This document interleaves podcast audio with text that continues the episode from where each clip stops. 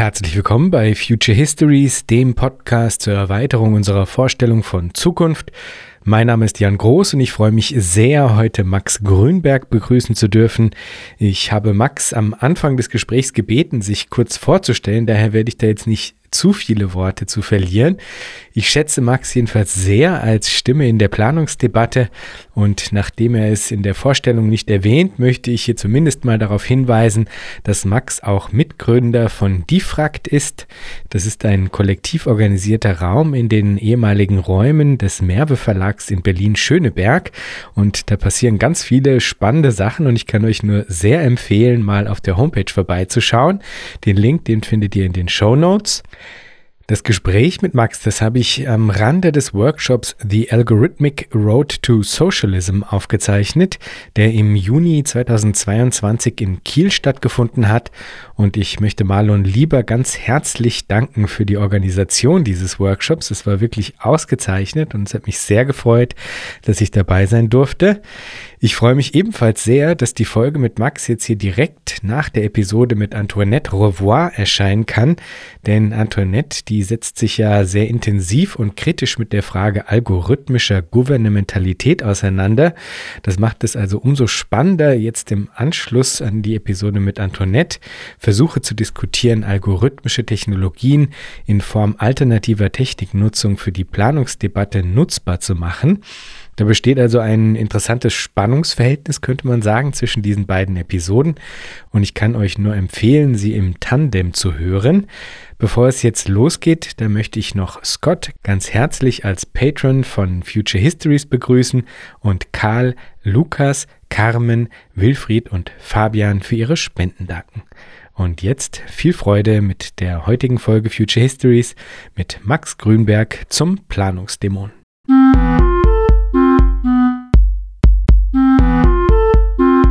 Herzlich willkommen bei Future Histories, dem Podcast zur Erweiterung unserer Vorstellung von Zukunft. Ich freue mich sehr, heute Max Grünberg begrüßen zu dürfen. Max, ich habe jetzt äh, keine einleitenden Worte vorbereitet. Vielleicht magst du dich selbst kurz vorstellen. Ja, vielen Dank für die Einladung. Mein Name ist Max Grünberg und ich bin wissenschaftlicher Mitarbeiter an der Universität Kassel, wo ich promoviere zur Rolle von Algorithmen in der Verwirklichung einer möglichen postkapitalistischen Wirtschaftsweise. Und ja, freue mich hier zu sein. Ich muss sagen, ich habe den Paper wirklich sehr genossen, Max. Das ist äh, allen äh, wirklich wärmstens ans Herz zu legen. Und mir hat besonders gut gefallen, dass du im Grunde versuchst, einen Brückenschlag zu erschaffen zwischen unterschiedlichen Positionen innerhalb der Planungsdebatte. Vielleicht fangen wir da mal mit an. Was sind das für Pole, die du da aufspannst? Und also was zeichnet sie aus? Was sind vielleicht auch ihre Schwächen?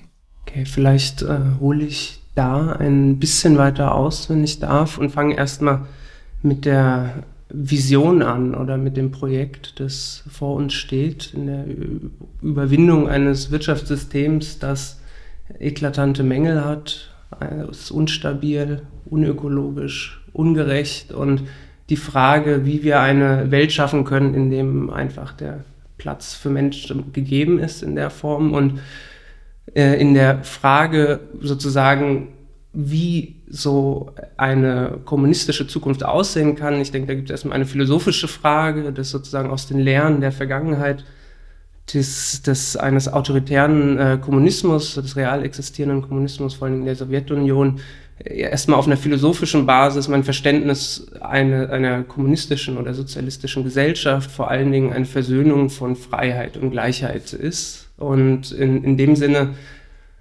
der Kapitalismus vor allen Dingen die Gleichheit zugunsten der Freiheit geopfert hat und im ähm, real existierenden Kommunismus eben die Gleichheit zumindest offiziell großgeschrieben wurde. Praktisch sah das dann natürlich auch anders aus. Und in, in diesem Sinn wirklich eines, eines libertären Kommunismus gehe ich der Frage nach, ähm, wie das umgesetzt werden kann. Und da vielleicht nochmal konkreter die Ziele. Es ist vor allen Dingen auch erstmal auf einer materiellen Basis das, das Ziel einer, einer, einer sozialistischen Produktionsweise, wirklich den Lebensstandard aller breiten Bevölkerungsmasse anzuheben. Ja? Also gleichzeitig gibt es da auch gewisse Tendenzen, wie beispielsweise in Büchern von Aaron Bistani, die Idee von irgendwie einer sehr konsumeristischen Vorstellung von, äh, von, ein, von einem Kommunismus, der irgendwie fully luxury automated, äh, fully automated luxury communism äh, genannt wird. Und das aber sehr stark eben mit einem, einer Idee von Nachhaltigkeit und einem, einem Planeten, der wirklich an die Grenze der, der Machbarkeit gestoßen wird und da vor allen Dingen, also sozusagen so mit metabolistischen Limits man konfrontiert ist und die Tragfähigkeit des Planeten einfach mit einbezogen werden muss, also eine extravistische Logik irgendwie neu gedacht werden muss und das ist so, so ein Spannungsverhältnis. Auf der anderen Seite hat man natürlich auch äh, die Frage von demokratischer Teilhabe einerseits, vor allen Dingen in Planungsprozessen und auf der anderen Seite auch die ähm, Frage einer Überwindung oder zumindest Minimierung ähm, der Entfremdung der Arbeit selbst. Ja? Also so und diese Effizienzfragen wirklich die, die Konsumgüter in, in dem Maße der, bereitzustellen, wie sie heute produziert werden, aber gleichzeitig auch Arbeitsverhältnisse zu verbessern. Das äh, ist auf jeden Fall ein Spannungsverhältnis, das überall da ist. Und die Frage ist natürlich, welche Stoßrichtung gibt es heute, um diese Ziele zu verwirklichen in der Debatte? Und da ähm, würde ich sagen, ist traditionell nach dem Zusammenbruch der Sowjetunion in den 90er Jahren der Marktsozialismus in der öffentlichen Diskussion übrig geblieben und heute die Leute, die mit dem Podcast vertraut sind, wissen sicherlich, dass die Planungsdebatte äh, wieder angeheizt wird. Und in dieser Planungsdebatte würde ich sagen, gibt es zwei Pole, wie letztendlich diese Ziele hergestellt werden oder Planung verwirklicht werden soll. Und das würde ich sagen, ist auf der einen Seite ein partizipativer Pol oder eine Stoßrichtung, die auch ins Extrem geführt werden kann. Also es gibt im, im Englischen ähm, dieses, diese Redeweise, die, glaube ich, Oscar Wilde zugesprochen wird, dass, dass äh, der Sozialismus zu viele äh, Abende braucht, weil also eine, eine nie endende Meeting, das Plenum andauernd äh, läuft. Und auf der anderen Seite gibt es ein durch vor allen Dingen populär geworden durch äh, dieses Buch The People Republic von Walmart, of Walmart von Lee Phillips und ähm, Michael, äh, Michael äh, Rosowski, in dem einfach die internen Planungsmechanismen von Unternehmen wie Amazon als Beweis dargestellt werden, dass sowas wie Planung funktioniert und da vor allen Dingen algorithmische Gouvernementalität oder ein, ein, ein, eine Entscheidungsfindung mit der Hilfe oder von Algorithmen ähm, vorgestellt wird. Und das findet sich dann vor allen Dingen auch bei Autoren wie Paul Cockshott und Alan Cottrell oder Philipp Dapprich, die vor allen Dingen sich um die Optimierungsprozesse äh, konzentrieren. Und, und diese Aushandlung von diesen beiden Polen, ähm, da würde ich meine eigene Forschung auch drin verorten, vor allen Dingen in der Vermittlung und ähm, zwischen, zwischen diesen beiden Polen, weil ich denke, in beiden Extremen funktioniert es nicht. Also wir haben in der Idee des Plans, vielleicht jetzt kann ich noch weiter ausholen, wenn ich da, ähm, ein, ein, eine Art Geburtsfehler, würde ich sagen. Der, wenn wir zurückgehen, wirklich in die, zur Stunde Null äh, der, des, des modernen Sozialismus um 1800 rum und was Marx die äh, Patriarchen äh, des Sozialismus genannt hat, also so die kanonisierten Väter, Gründungsväter ähm, des, des europäischen Sozialismus. Charles Fourier ist einer, Robert Owen und Henri de Saint-Simon ist äh, der letzte. Mit Saint-Simon wurden letztendlich zwei Ideen äh, eingeführt. Der eine ist, ist der Industrialismus, also eine, eine Befürwortung der modernen Industrie, der Moderne, der Wissenschaft. Ja. Das, was Engels und Marx sehr an ihm geschätzt haben. Und auf der anderen Seite ist die planhafte äh, Verwirklichung der, der, der, der Wirtschaft entgegen eines äh, blinden und anarchischen Markttreibens. Und gleichzeitig hat man ein im Positiven könnte man meritokratischen Moment sagen, im Negativen eine absolute Technokratie. Ja, dass sozusagen Saint-Simon der, der Intelligenz der Gesellschaft die Planung anvertrauen wollte. Und da hat man sozusagen vom Beginn an diesen Punkt, dass die fähigsten Leute dazu äh, in die Positionen kommen sollen, um die Entscheidungen über die gesamte Gesellschaft ähm, zu führen. Und gleichzeitig muss man sagen, haben auch Bildungsprogramme und so weiter da eine Rolle gespielt, ähm, dass sozusagen der Talentpool erweitert werden soll, aber trotzdem wurde knallhart entschieden in, in seinem Sinne, ähm, wer am Ende die Geschicke der Gesellschaft lenkt. Und dieses, das, diese, diese, diesen Geist, würde ich sagen, mit dem hat die, die Planwirtschaft oder die Idee der Planwirtschaft immer zu kämpfen, also den auszuspuken und wird besonders auf die Spitze getrieben, würde ich sagen, wenn Algorithmen ins Spiel kommen, ja, die, die zumindest verheißen, äh, quasi übermenschliche äh, Fähigkeiten, serische Fähigkeiten, aber auch äh, Optimierungsprozesse und so weiter, die, die sozusagen äh, Resultate ermöglichen, die in, eventuell in, im verbalen Aushandlung in der Form äh, nicht möglich sind, so sozusagen die These, ähm, die da in den Raum gestellt wird. Und auf der anderen Seite natürlich ist die Frage, äh, will man das? Ja, will man in, in, äh, in, in so einer Gesellschaft leben? Es hat auch was, was, was also ein, ein ähm, unbehagliches Gefühl, ja, also so dies, diese, der, der Maschinengeist, das, ans, äh, das die, die Geschicke der Welt anzuvertrauen. Und mit diesen Fragen müssen wir uns trotzdem auseinandersetzen, ob wir überhaupt ähm, im Blick auf den planetaren Kollaps diese Produktivkräfte ausschlagen können in so einem Projekt. Ja. Und ähm, da würde ich sagen, ist sozusagen meine eigene Forschung verortet in, in der Aushandlung von diesen Fragen und vor allen Dingen auch ähm, wirklich genau drauf zu schauen, was für Folgen vielleicht daraus entstehen können und Risiken für die Gesellschaft.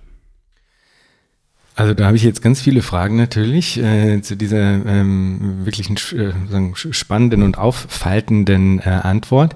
Ich glaube, wir verschieben mal die Nachfragen in Bezug auf die verschiedenen Pole, die du jetzt gezeichnet hattest, äh, etwas nach hinten und gehen einfach doch nochmal direkt jetzt zu dieser Frage des äh, Vorausschauens, zu dieser Frage des Forecasting, das du eben im Grunde jetzt dann auch nutzbar machen willst, äh, als eine algorithmische Gouvernementalität und die du im Grunde dann auch vorschlägst als eine Technologie, die in der Lage sein könnte, diesen Brückenschlag zwischen den beiden Polen zu vollziehen Vielleicht kannst du da ein bisschen äh, genauer drauf eingehen. Was ist es genau, was du vorschlägst und wie kann eben auch diese Gefahr, die du ja auch ein bisschen angedeutet hattest, dass diese Prädiktion in eine Präskription umschlägt. Wie kann das vielleicht auch adressiert werden in einer Form, die eben dann eine ja, vielleicht auch alternative Art der Techniknutzung äh, möglich macht?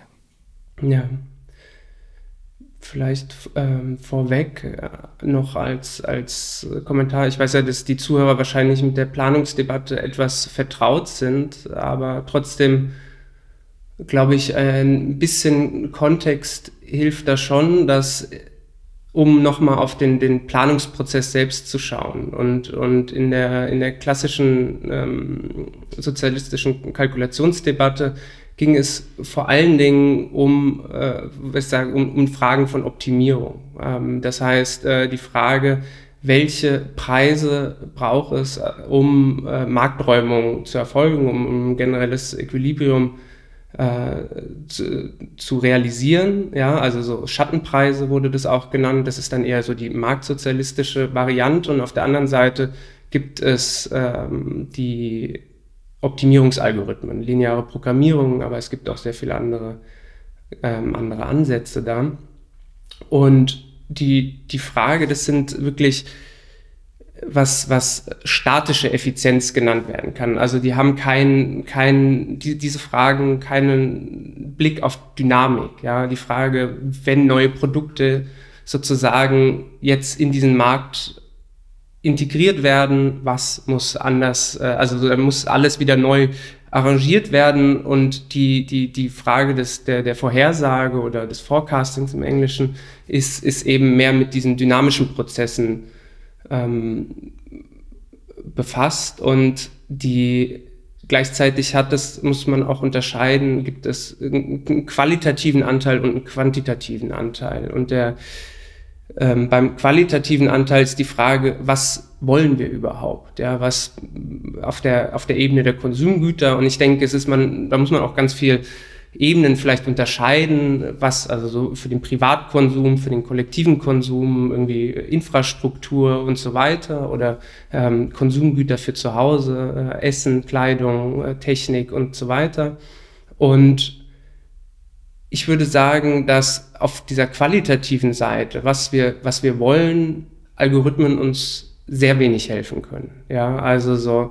Und es ist, wird aber auf der quantitativen Seite sie doch ein, ein, ein, eine, eine seherische Fähigkeit vielleicht mitbringen, die in einer sozialistischen Wirtschaft meiner Meinung nach, die wir nicht ausschlagen sollten. Ja, und die Frage, wie diese äh, Technologie eingehegt werden kann. Da werde ich vielleicht ein bisschen später drüber äh, reden, ähm, noch was zu sagen und erstmal nochmal zu diesen Algorithmen selbst kommen. Aber ein, ein gutes Beispiel ist vielleicht die, äh, der Stromverbrauch. Ja, das heutzutage im Kapitalismus selbst gibt es ja von auf der, die Stadtwerke oder auch für ganz Deutschland werden Prognosen äh, hergestellt, ähm, um den Stromverbrauch äh, zu antizipieren in der Zukunft und für morgen, für abends und je nachdem werden Kraftwerke hochgefahren, gebaut, äh, abgerissen und so weiter. Atomausstieg, Kohleausstieg, diese ganzen Fragen sind aber dann qualitativ. Ja? Also so, dass auf der einen Seite wird ein, ein bestimmter Zahlenwert ermittelt, heutzutage sehr stark mit Algorithmen, da sind keine Menschen dran beteiligt. Und auf der anderen Seite stehen wir dann vor Fragen, wie wollen wir diese äh, Quantitäten füllen und ob es mit Kohle, mit Nuklearenergie, mit Solar, Wind, Erneuerbaren und so weiter gemacht wird, ist eine Frage, da können uns Algorithmen nicht weiterhelfen. Das sind politische Prozesse, die meines, äh, meiner Überzeugung nach auch vom Grund auf äh, in, in Bottom-up-Prozessen irgendwie eruiert werden müssen. Und die quantitative Bestimmung zeigt sich aber dann nochmal in besonders in der Ermittlung von Konsumgütern selbst. Also so, das wirklich im Privaten ähm, die Frage, wie viel von X brauche ich nächstes Jahr? Und da ist mir persönlich ähm, in, in der Planungsliteratur äh, bin ich irritiert über so die Vorstellung gestoßen, die sehr verbreitet äh, scheinbar ist in, in sozialistischen Kreisen, dass der, der Kommunismus oder der Sozialismus als Produktionsweise vor allen Dingen da ist die, der, der, der, der Terminus eine äh, Produktion ex ante ist, also gemeinschaftliche Produktion ex ante und ex ante ist lateinisch für vor dem Ereignis und das Ereignis ist die Produktion und die gemeinschaftliche sinnhafte Produktion bewusst eben das produziert werden soll, was die Menschen wollen. Ja.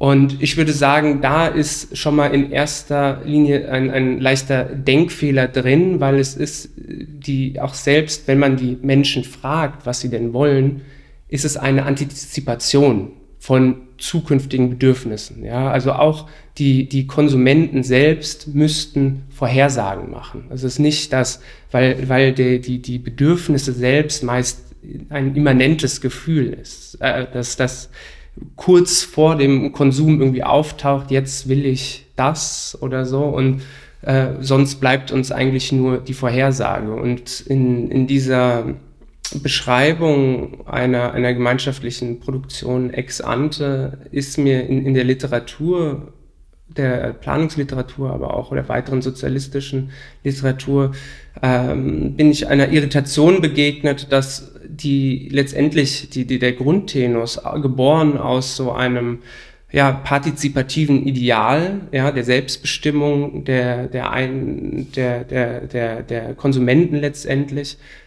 die, die Vorstellung gewachsen ist, dass die Menschen selbst sagen, was sie brauchen, was sie wollen in der Zukunft und auf der Grundlage sozusagen die komplette Wirtschaft ausgerichtet ist. Also dass sozusagen die, die im, im Vergleich zur profitorientierten kapitalistischen Wirtschaft eben eine äh, Wirtschaft ins Leben gerufen wird, die auf Gebrauchswerte ausgerichtet ist, ja, also das Erfüllen von menschlichen Bedürfnissen und diese müssen ja irgendwie erfasst werden. Und in der, in der Literatur, in der Planungsliteratur ist, wird, wird diese, werden diese Bedürfnisse als gegeben an, ähm, verstanden. Ja? Und da wurden vor allen Dingen von der, auch bei dir im Podcast ja schon war, von Robin Hanel und Michael Albert in, äh, in ihrem Paracon-Modell wurde die Idee das erste Mal, also da wurde es wirklich konkret von Wunschlisten eingeführt. Ja? Das heißt, Konsumenten, die sind bei denen nochmal anders, also es sind nicht individuelle Wunschlisten, sondern sind, ähm, ich glaube, ich habe jetzt nicht hab vergessen, äh, wie genau es organisiert ist, aber man hat auf der, der sowas, sowas wie eine, keine Kernfamilie, sondern irgendwie kleine Kollektive, die dann ihre, ihre, ihre Wunschlisten zusammentragen, was sie denn brauchen, ja, und das wird dann nochmal auf höherer Ebene abgesegnet, ob das denn auch im Rahmen ist und dann wird es weitergeleitet, um irgendwie ähm, das abzugleichen, was die Produktion denn hergeben kann. Und vor einigen Jahren, das ist dann besonders populär geworden durch das äh, Essay Digital Socialism von Evgeny Morozov, der hat diese, diesen Vorschlag ein bisschen aus der Versenkung geholt, dieses, äh, der Vorschlag von äh, Daniel Iseros, der ja auch hier in dem Podcast schon ähm, prominente Pos äh, Position hatte, die Idee von äh, von auch so, ähm, ich glaube, er nennt es Individual Need Profiles, die eben durch einen Katalog sich scrollen, der, äh, in dem alle Gebrauchswerte aufgelistet werden und man dann für die nächste Produktionsperiode eine, eine Orderliste anstellt. Und diesen Gedanken, den ich erstmal von sich aus begrüße, ja, das, die Idee der Partizipation finde ich allerdings äußerst fragwürdig, ob das, ob, äh, ob das wirklich so machbar ist. Ja. Einerseits aufgrund der reinen Quantität von Konsumgütern, die es letztendlich gibt. Ja. Wir haben heute, Amazon führt rund 500 Millionen Produkte und sicherlich werden äh, in der zukünftigen Gesellschaft viele von diesen unnötigen Produkten rausfallen, ja, aber wir werden im hohen sechsstelligen bis siebenstelligen Bereich eine Liste haben, durch die sich die Konsumenten dann ähm, durchscrollen müssen. Ja, und es ist für mich interessant, wie sozusagen dieses partizipative Ideal hier in der, der gemeinschaftlich geteilten Agonie sozusagen kollabiert diese, diese Listen auszufüllen. Ja? Ob Partizipation nicht wirklich anders gedacht werden kann, und da bin ich äh, äh, sehr äh, bei, bei Leibman, der immer gesagt hat, Partizipation ist etwas, das optimiert werden muss und nicht maximiert werden. Und ich sage jetzt vielleicht noch mal ein bisschen detailreicher, warum das so problematisch ist. Ja? Also wir haben einerseits die, äh, diese Liste, die, die, die reinen Mengen, ja, und was sozusagen die Autoren vorschlagen, um Komplexitätsreduktionen zu betreiben, ist, dass man sozusagen die Liste aus dem letzten Jahr oder der letzten Produktionsperiode, bei Saros ist es auch überhaupt nicht klar, von welchen Zeitintervallen wir da reden. Das hat er in seinem Buch meines Wissens nicht äh, abgesteckt. Ja. Und die, die Frage ist sozusagen, deren Lösung, die Komplexität zu reduzieren, ist, dass man sagt, man fängt mit der Liste vom letzten Jahr an. Ja. Und in, in gewissen Bereichen könnte das sozusagen funktionieren, ja, also so, aber wenn man sich wirklich vorstellt, dass sehr, sehr viel Konsumprodukte äh, einfach nicht jährlich gekauft werden. Ja, man denkt an Waschmaschinen und so weiter. Und diese, diese Vorstellung, dass man einfach das vom letzten Jahr an äh, benutzt und das als Grundlage steckt und da so ein bisschen äh, dran dreht, halte ich, also es ist in, in, der, in, der, in der Wettervorhersage, wäre das ungefähr zu sagen, das Wetter morgen wird so wie heute, aber ein bisschen anders. Ja, und also das ist in, in, in, in, im Forecasting nennt sich das ein, ein naiver Forecast. Das ist wirklich die, die einfachste oder, oder äh, einfachste Form der Vorhersage. Und ich würde behaupten, dass wir heute andere Mittel haben, um das vorherzusagen und vielleicht noch da nachgeschoben. Es ist, also ich würde jeden einfach, wenn Sie einen Amazon-Account oder so haben, einfach mal reinzuschauen und schauen, hätte ich dieses Produkt vor einem Jahr bestellt. Ja, und ich glaube, also bei mir persönlich, ich hätte es nicht gemacht. Ja, also das ist sozusagen die, die eine, die, die Frage des, des habe ich die Kapazitäten dazu überhaupt? Ja, und ich würde sagen, dass, dass da diese, diese Autoren als Grundlage so einen, einen sozialistischen Homo economicus nehmen, der, der, wenn er von den Fesseln des Kapitalismus befreit ist, in der Lage ist, endlich das äh, auszudrücken und zu fordern, was irgendwie ähm, die eigentlichen Bedürfnisse sind. Aber ich würde behaupten, die Menschen sind sich überhaupt nicht bewusst über ihre zukünftigen Bedürfnisse. Und viele Menschen haben sicherlich, mich eingeschlossen, vielleicht habe ich da einen kleinen Bias, äh, haben gar kein Interesse, diese Listen auszufüllen, sondern ich würde von einer funktionierenden ähm, Produktionsweise erwarten, dass, dass die Produkte in einem Maß vorrätig sind, der äh, dem Bedürfnis der Menschen wirklich entspricht. Und die, die Frage, wie Partizipation dann reinkommt, ist letztendlich über den Konsum selbst. Ja, das ist eine, letztendlich äh, würden diese Konsummärkte oder Märkte für Konsumgüter, egal ob es äh, monetär oder so äh, Logiken weiter gibt, ja, könnten ja erfasst werden und es ist, man könnte den, den eigenen Konsum auch als, als Abstimmung äh, oder als ähm, Votum äh, für ein bestimmtes Produkt verstehen. Das ist natürlich wieder ex post passiert, ja. Aber ich finde, diese Unterscheidung von ex ante und ex post ist nicht sonderlich hilfreich, weil auch in einer, in einer Planwirtschaft, die über solche Listen funktionieren würde, hätte man die gleiche, den gleichen Prozess, dass man mit Vorhersagen anfängt man würde die Waren produzieren und dann später schauen in der, in, in der Konsumption, ob diese Vorhersagen validiert werden, ja, ob sie richtig waren oder falsch werden und auf der Grundlage natürlich Änderungen vornehmen. Und ich glaube, dieser Feedback-Prozess, den wir ganz kybernetisch ähm, ganz, ganz äh, gut als Feedback-Prozess bezeichnen kann, der natürlich nie so linear ist, sondern auch während der Produktion sicherlich ähm, Angleichungen vorgenommen werden müssen, ja, weil sich irgendwas ändert und parallel konsumiert und produziert wird und vorhergesagt wird. Ja, also es ist wesentlich dynamischer und, und äh, iterativer als, als so ein klare, lineare, aufeinanderfolgende Prozess und ich und da auch letztendlich Mitbestimmungsrecht in dem Sinne gibt, weil du als Konsument mit dem Kauf oder dem, äh, der Auswahl eines, eines Produkts letztendlich dich dafür entscheidest. natürlich muss man sagen, ist, ist es in gewisser Weise begrenzt, das, ähm, das durch die Auswahl, die es gibt, ja, dieses, und also deswegen sind auch, ist der, ist dieser äh, Voting-Mechanismus im Kapitalismus auch dysfunktional, würde ich sagen, weil man eine Produktpalette hat, die auf Profitoptimierung ausgerichtet ist und nicht äh, auf, auf äh, Gebrauchswerte, also die geplante Obsoleszenz und solche Sachen, dass, dass das eingeschrieben ist in Produkte und man oft auch gar keine andere Wahlmöglichkeit hat, ja, also so. Und die, die in, in sozialistischen Konsummärkten sozusagen auch durch sowas wie Einkommensgleichheit ein, eine gewisse äh, Gerechtigkeit hergestellt wird, die in kapitalistischen Märkten nicht gibt, wo eben durch die, die, die Lohndifferenzen und, und Einkommensdifferenzen eben manche Menschen wesentlich mehr zu sagen haben, welche, äh, wie, wie die, äh, welche Produkte hergestellt werden sollen. Gut, da äh, gibt es jetzt äh, auch dieses Mal eigentlich extrem viel äh, zu sagen zu.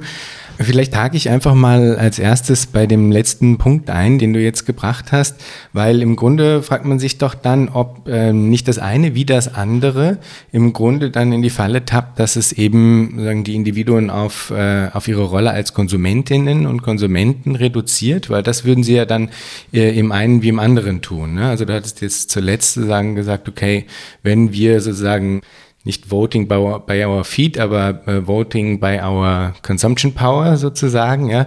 Äh, wenn, wenn das quasi dann der Mechanismus ist, auf den es am Ende hinausläuft, dann ist das doch im Grunde eine ähnliche ähm, äh, Spiegelung des sozialistischen Homo economicus, den du, finde ich, richtigerweise kritisierst bei den anderen Modellen, äh, eine ähnliche Spiegelung oder eine Spiegelung, die das Individuum dann ähnlich konzeptionalisiert als eben diese laufende Wishlist, wenn man so will, ja. Und das wäre ja was, was ich äh, bei, bei Saros zum Beispiel auch äh, als Kritikpunkt total ähm, nachvollziehen würde, dass im Grunde dort eben die Konzeption ist, dass wir alle als individualistische Orderlists adressiert werden und dadurch sich akkumulativ sozusagen dann im Grunde die Wirtschaft äh, zusammensetzen würde und dass das entscheidende Element, was daran aber fehlt, nicht unbedingt die Frage ist, inwiefern andere Mechanismen das noch perfekter machen könnten, weil das wäre ja die Logik zu sagen, wir gehen jetzt sozusagen zu einem algorithmischen Forecasting, sondern das entscheidende Element, was daran fehlt, wäre ja im Grunde Formen der mm, ja auch Politisierung ähm, dieser Formation von Wünschen. Weil das wäre sozusagen, finde ich, dann eigentlich quasi der dritte Weg in Anführungsstrichen, dass eigentlich die Formierung der Wünsche an sich schon prozessual gedacht wird und auch kollektiv gedacht wird. Und das ist natürlich dann die Frage, worauf bezieht sich das? Also auf jetzt individual, individuelle ähm, Letztkonsumsachen oder sowas, kaufe ich jetzt ein Wasser oder so, das müssen wir beide nicht miteinander abstimmen, so kann ich aber kaufen. Aber ich glaube, da stellt sich halt dann wieder die Frage, okay, ähm, im, in Bezug auf welche Elemente sind welche Zugänge eigentlich zielführend und äh, wo ist welche, welche ähm, Methodik vielleicht auch defizitär und was, wie, wie könnte sie angereichert werden. Und das bringt mich eigentlich zu einem, äh, zu einer Grundeinschätzung in Bezug auf sagen, dein Paper und deine Position und auf welche Punkte du da, finde ich, richtigerweise hinweist, weil ich nämlich am Ende eigentlich immer das Gefühl hatte, ähm, du empfindest die die Widersprüche viel stärker als ich. Bei Paracon zum Beispiel, ja, das ist ja durchaus, das wäre eigentlich das Paradebeispiel, an dem äh, ein sowohl als auch im Grunde ähm, sich darstellt, weil bei Paracon ist ja sagen, diese parametrische Herangehensweise gibt, die sich in der, Rat, in, der, in der Ratio zwischen Social Cost und Social Benefit darstellt. Das ist ja sagen so ein Parameter, quasi der, wenn man so will, in Anführungsstrichen Effizienz innerhalb des äh, Worker Councils anhand dessen er gemessen wird. Und das wäre durchaus äh, zum einen automatisierbar oder in algorithmische Formen der, der Gouvernementalität äh, einspeisbar und so weiter. Also da hätte ich eigentlich eher das Gefühl, es gibt ganz viel Raum für Synthetisierungen zwischen den verschiedenen Positionen, was du ja im Grunde äh, auch anstrebst. Und die Zugänge, die du kritisierst, also zum Beispiel ein Beispiel von Saros jetzt mit dem General Catalog, die finde ich ähm, sind eigentlich aufgelegt dafür, im Grunde durch die Dinge angereichert zu werden, die du äh, ins Spiel bringst, beziehungsweise ist es eben bei mir schon so gewesen, dass ich von vornherein sowieso davon ausgegangen wäre, dass in etwas wie dem General Catalog natürlich dann auch äh, Technologien des Forecastings eingesetzt werden, um Vorschläge zu machen, ja, und äh, wie weit man dann ähm, welche Zugänge sozusagen für einen bestimmten Bereich wählt und welche Zugänge für einen anderen. Das ist dann sozusagen die Frage der Nuancierung oder der Kombination der verschiedenen Logiken. Aber zumindest für mich hat sich es eigentlich nie so dargestellt, als gäbe es ähm, äh, wirklich oder zumindest bei bei den interessanteren äh, Zugängen äh, nicht entweder sowieso schon diese Kombination, wie zum Beispiel bei David Leitmans Modell, der das ja auch dezidiert äh, immer so sagt, dass es das zu fusionieren gelte, oder als eine Form von, weiß ich nicht, äh, theoretischer Affordanz, das heißt also irgendwie ein, ein Punkt, wo logischerweise eigentlich dann diese Technologien, die du ja auch nutzbar machen willst, dann im Grunde eingeführt äh, werden sollten. Äh, das ist jetzt nicht wirklich eine Frage, sehr, sehr gefühlt quasi zu dem Ganzen, ja. vielleicht zwei Kommentare dazu. Ich, ich denke, es braucht weiterhin, und also ich würde auch sagen, in, in vielen Bereichen sind die Widersprüche gar nicht so groß. Ja? Und ich denke, wie ich dich jetzt richtig verstanden habe, zwei Punkte vielleicht. Das eine ist die, die kollektive Arbeit an Wünschen ja, zu hinterfragen. Also heutzutage, dass viele Bedürfnisse vielleicht sich auch ändern, äh, durch dass es keine Werbung mehr gibt, gar keinen Anreiz zur Produktion, ähm, sich sehr viel äh, verschieben wird. Und auf der anderen Seite, was ich eben in deinem Kommentar so ein bisschen rausgehört habe, auch die Frage, einer, einer Involvierung des Konsumenten in Produktionsprozesse, dass da irgendwie auch sowas wie qualitative Kanäle vielleicht gibt, um äh, Produktion und Konsumtion ein bisschen weiter zu verschränken. Ja, aber gleichzeitig sind wir auch in einer, in einer also denke ich, werden wir auch weiterhin in einer arbeitsteiligen Gesellschaft leben werden, auch äh, nach einer Überwindung des, des Kapitalismus aber gleichzeitig ist die Involvierung in gewissen Weise begrenzt. Ja, also so, wir können nicht überall die Konsumenten sozusagen involvieren, involvieren also nicht alle, vielleicht Repräsentanten, ja, das, das gibt ja gerade bei Pat äh, Levin und so weiter, ist das sehr präsent, dass dann in den Produktionseinheiten Repräsentanten von Konsumenten sind. Das hat man ja heutzutage auch ähm, im, im, Kapitalismus sogar, dass es dann so, so äh, Patientenverbände und so weiter gibt. Ja, sowas kann ich mir voll und ganz, also da, da ist überhaupt kein, kein, äh, kein Streitpunkt drüber und es sollte sicherlich auch sowas wie qualitative Feedback-Kanäle geben. Ja, also ich muss auch, also jetzt auch wieder vielleicht ähm, ein blödes Beispiel, das im Kapitalismus schwer missbraucht wird, weil es auch wieder einen, einen monetären Anreiz gibt, sind diese äh, das, das ähm, Produktrating auf Seiten wie Amazon mit fünf Sternen und dann kann man noch einen Kommentar und so weiter machen, das sozusagen auch qualitative Informationen generieren würde über die Beschaffenheit von irgendwelchen Produkten, ob es gut ankommt und so weiter. Und im Kapitalismus ist es natürlich absolut dysfunktional, weil man diese, äh, diese Likes und so weiter einfach kaufen kann. Ja. Da müsste dann irgendwas überlegt werden, ob man das äh, in irgendeiner Weise, also IP-gebunden kann man es nicht machen, dass man irgendwie an, halbwegs anonymisiert irgendwelche Profile hat und das dann pseudo-anonym oder äh, sonst wie, äh, um, um, um so sowas herzustellen. Aber ich, ich will trotzdem darauf festhalten, dass, also noch, noch mal den, den Punkt vielleicht stark machen, dass mir vor allen Dingen um die quantitative Bestimmung von der Frage, wie viel iPhones oder sonst welche äh, Güter braucht man und da eben in den letzten Jahren besonders ähm, die, die, die Fähigkeiten zugenommen haben, dass über bestimmte statistische Methoden oder Machine Learning so solche Vorhersagen zu verfeinern. Ja, und da muss man trotzdem auch festhalten, heutzutage in, im Supply Chain Management und so weiter gibt es immer noch, was nennt sich Subjective Overrides, dass selbst wenn irgendwelche Modelle äh, Vorhersagen über den Konsumbedarf äh, äh, herstellen, dass die trotzdem weiterhin verhandelt werden, ja, mit Wissen, Domainwissen, das vielleicht wichtige Informationen hat, wie beispielsweise ein Corona-Lockdown oder so, der nicht im Modell wirklich vorhanden ist und extern sozusagen, es nennt sich dann ähm, äh, sogenannte Broken Leg Szenarios, wo ähm, also es geht auf ein äh, Gedankenexperiment zurück, das irgendwie ein, ein das, das Broken Leg Szenario ist ein Professor, der äh, sehr äh, mit einer 90% Wahrscheinlichkeit, also in der Bayes'schen äh, Wahrscheinlichkeitstheorie verankert, mit einer 90% Wahrscheinlichkeit ins Kino geht, aber sich das Bein bricht und die Frage ist, wird er am Donnerstag wieder ins Kino gehen und da ist die Wahrscheinlichkeit sicherlich nicht 90%, auch wenn er die letzten äh, zehn Jahre immer ordentlich ins Kino gegangen ist.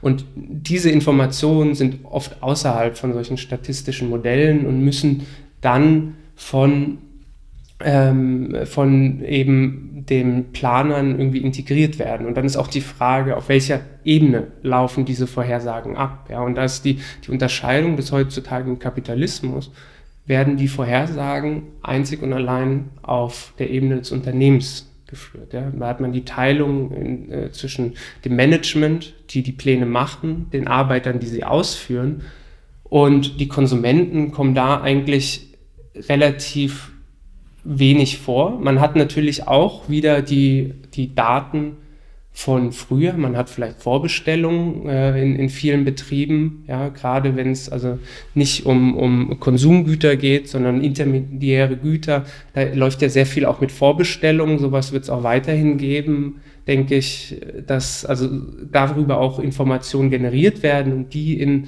ähm, statistische Modelle eben integriert werden. Ja, das nennt sich dann Konsens-Forecasting, dass man mehrere Arten vielleicht hat und die zusammen aggregiert, ja, mehrere Arten Vorhersagen zu machen, qualitative, quantitative äh, äh, Daten irgendwie heranzieht, subjektive Methoden eben mit, mit solchen objektiven Methoden äh, zusammenbringt und da äh, ja, versuchen sollte, die äh, bestmögliche Zukunft auch zu errechnen. Und die Frage ist natürlich da, also das, das Gute ist, man kann die Methoden vergleichen, ja, aber das, das Gemeine an der Sache ist auch, dass jedes Modell, egal wie gut es ist, irgendwann auch zusammenbricht. Und man kann ein, ein Modell, das über Jahre sehr gute Ergebnisse gebracht hat, kann im nächsten Modell auseinanderbrechen. Mit dieser Ungewissheit äh, müssen wir leben, ja, und, und gleichzeitig äh, kann man heutzutage sehr gut, es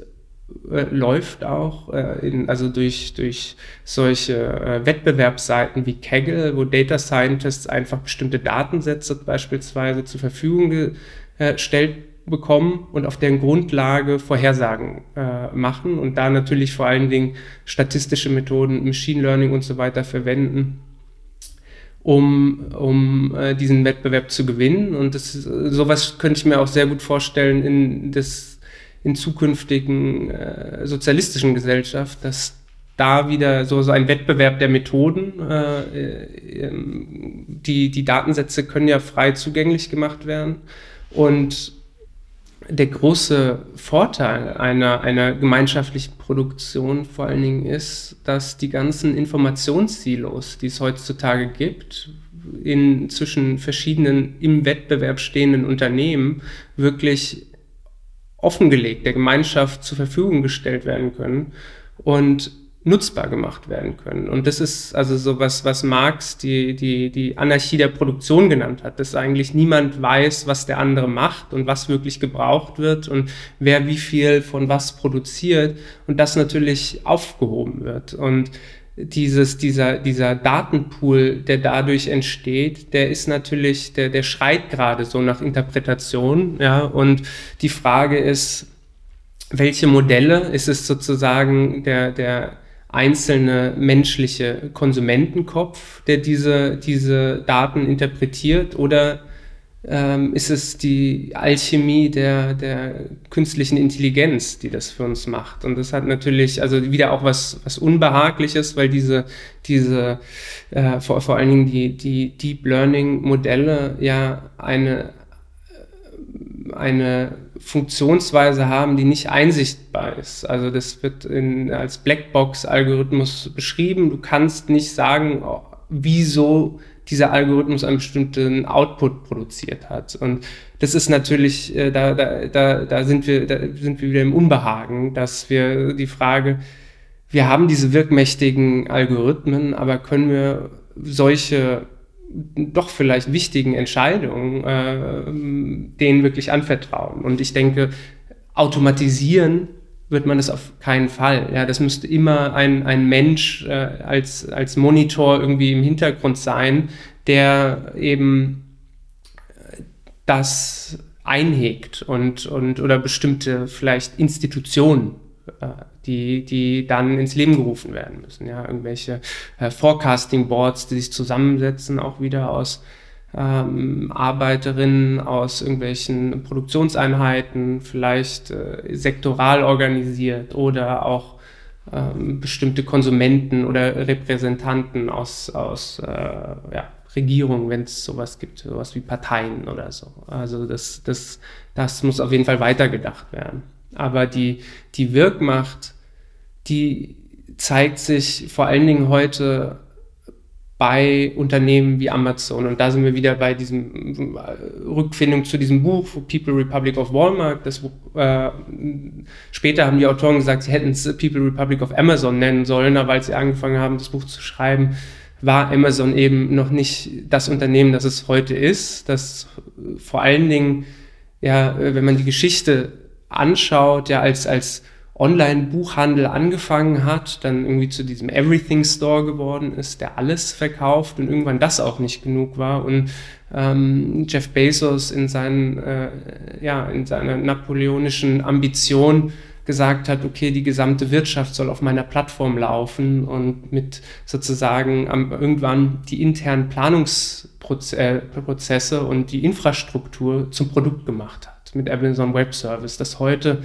mit Abstand der profitabelste Teil äh, dieses Unternehmens ist und gleichzeitig auch ein, ein, ein Forecasting-Algorithmus auch für das Unternehmen selbst ja, aus der, aus der äh, eigenen Forschung entwickelt hat, der wirklich ein einziges Modell für diese ganzen 500 Millionen ähm, Zeitreihen hat. Ja? Also die, die 500 Millionen Produkte, die eben äh, Verkäufe pro Zeiteinheit abgebildet werden und da für diese ganzen äh, Produkte Vorhersagen macht. Und die, der, der große Vorteil, dass die, diese, die, die, äh, die diese Deep Learning-Algorithmen haben, ist eben, dass einerseits diese interrelationalen äh, Beziehungen zwischen Produkten sehr gut abgebildet werden können, dass früher das statistische ähm, äh, ähm, Vorhersagen immer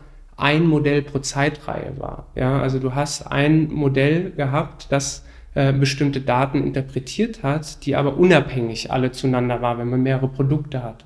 Und jetzt hat man diese, diese Interdependenzen, die sehr gut in diesen Modellen abgebildet werden können. Und auf der anderen Seite kannst du noch viel mehr Daten in dein Modell integrieren. Du kannst Metadaten, wenn du Promotionen machst und so weiter, die früher sehr schwer modellierbar waren, kannst du mit in, in deine Vorhersagen einarbeiten. Es kann auch äh, weit, also wenn man das noch weiter denkt, hungern diese Modelle nach immer mehr Informationen und dann ist man natürlich auch in der Position zu fragen, wie viel will man bereitstellen? Wie viel sind wir als Gesellschaft bereit, unsere Google-Anfragen äh, oder die Suchmaschine der Zukunft, ja, wollen wir das? Ist das, ist das wirklich anonymisierbar? Sollten wir die äh, Daten nutzbar machen?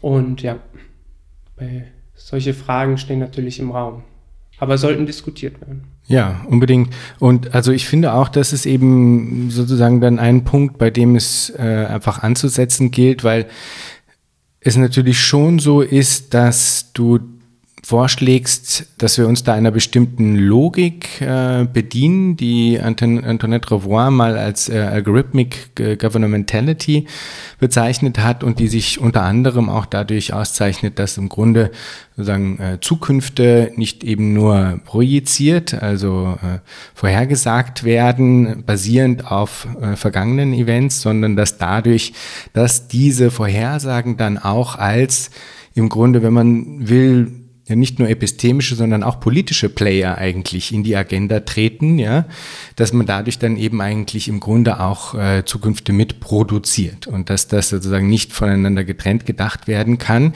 und dass äh, in der Art und Weise, wie du das jetzt zeichnest, ähm, eben durchaus halt immer mal wieder, finde ich, so ein bisschen dieser Beigeschmack halt mitkommt. Zum einen natürlich, wohin führt das, wenn man es extrapoliert? Das war jetzt der letzte Punkt, den du angesprochen hast.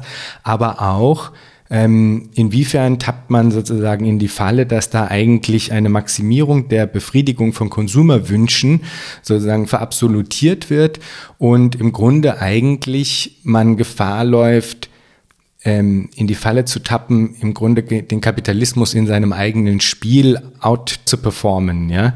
Und dass das aber ja eigentlich einer, ähm, einer grundlegenderen Logik des Kommunismus, wenn man jetzt einfach mal das setzt, ja, bis zum gewissen Grad zuwidergeht, als dass da dann sozusagen im Grunde nicht zu Genüge ähm, sag ich mal, diese, ähm, diese Bedürfnisse eigentlich kontextualisiert werden als weit über reine Konsumwünsche hinausgehend. Und inwiefern dann durch eine Adressierung via Algorithmic Governmentality eigentlich mal wieder in diese Isolation, nämlich Isolation des Individuums gegriffen als Konsumentin, äh, hineintappt. Also auf der einen Seite diese Gefahr, dass es sozusagen eine Fahrtabhängigkeit generiert in Richtung ähm, Abhängigkeit äh, von Technologien, die eigentlich dann perspektivisch weit über das hinausgehen, wofür du jetzt vielleicht intendierst, sie einzusetzen. Und auf der anderen Seite eben eine sehr spezifische Form der Adressierung und dadurch auch Produktion des Individuums als Konsumentin. Diese beiden äh, Felder sind so ein bisschen was, was glaube ich einfach immer aufkommt, wenn, wenn, wenn vorgeschlagen wird, diese Technologien in einer Art und Weise zu nutzen, wie du es jetzt auch vorschlägst, was wiederum auf meiner Seite jetzt gar nicht äh, heißen soll, dass ich irgendwie dagegen wäre, das zu tun, aber ähm, ich glaube, es muss adressiert werden. Und ähm, finde, du hast ja auch schon so ein, zwei äh, Sachen angedeutet, wie man damit umgehen kann, aber vielleicht greifen wir das doch nochmal als ein eigenes Themenfeld, zusammengenommen vielleicht auch mit der Privacy-Frage, weil die da definitiv auch reinspielt. Wie ich es verstehe, haben zumindest zwei Fragen. Ich fange vielleicht erstmal mit der, äh, mit der Frage, ich so ein bisschen als Unterton rausgehört die Fragen nach irgendwie so einem Konsumismus. Ja? Also ein blinder äh, Konsumismus, ein Hedonismus, den wir irgendwie die, die Sinnlehre der heutigen Existenz einfach mit materiellen Gütern zu füllen. Ja? Ähm, das, äh, und also sowas, also sozusagen so, so ein Verdacht, dass das sich wiederholen könnte, habe ich jetzt in einer Frage ein bisschen rausgehört, ja. Und äh, da auch, äh, du äh, wirst dann äh, wirst bestimmt gleich wieder schmunzeln, vielleicht zwei Extreme aufzumachen. Auf der einen Seite haben wir das, den Status quo, und auf der anderen Seite irgendwie einen, einen radikalen Asketismus, der, der das bescheidene Leben, Low-Tech, wenig Konsum, wenig Transport, wenig Reisen und so weiter vielleicht aufzumachen und und es ist vorhersehbar, aber ich strebe da vielleicht die, die Mitte von beiden vielleicht an, dass ich sage, okay, ähm, also ich, ich verstehe nicht ganz, warum, äh, also die, die, ich kann den Weg, würde ich sagen, nicht ganz mitgehen, den Konsum in der Weise zu problematisieren. Ja, ich denke, es gibt ein Bedürfnis, ähm, ein, ein gutes, äh, ich habe jetzt hier meinen Computer vor mir, ein gutes äh, Betriebssystem äh, vor mir zu haben, das mit der Software und Hardware wunderbar abgestimmt ist, das äh, meine Arbeitsfähigkeit erleichtert. Ja, ich finde, das ist ein, ein ein Gebrauchswert, der ein bestimmtes Bedürfnis äh, für mich erfüllt, das ich auch im, im Kommunismus äh, so haben will. Die Frage ist, brauche ich jedes Jahr einen neuen? Ja, äh, da ist für mich die Frage, also persönlich, das mache ich auch im, im Kapitalismus schon nicht, dass ich irgendwie jedes Jahr mein, äh, da habe ich auch das Geld vielleicht gar nicht für. Ähm, und, aber auch wenn ich es hätte, fände ich es verschwenderisch. Ja, also es ist vielleicht was, was Persönliches. Und da ist dann die, natürlich die, die Sache auch, ohne Werbung, ohne, ohne Produkte, die auch nach bestimmten Jahren, man hat ja äh, das vielleicht das subjektive Gefühl, die Frage ist ob es wirklich so ist, dass dann die, das Smartphone auf einmal schlechtere Bilder macht, ja, oder, oder langsamer wird.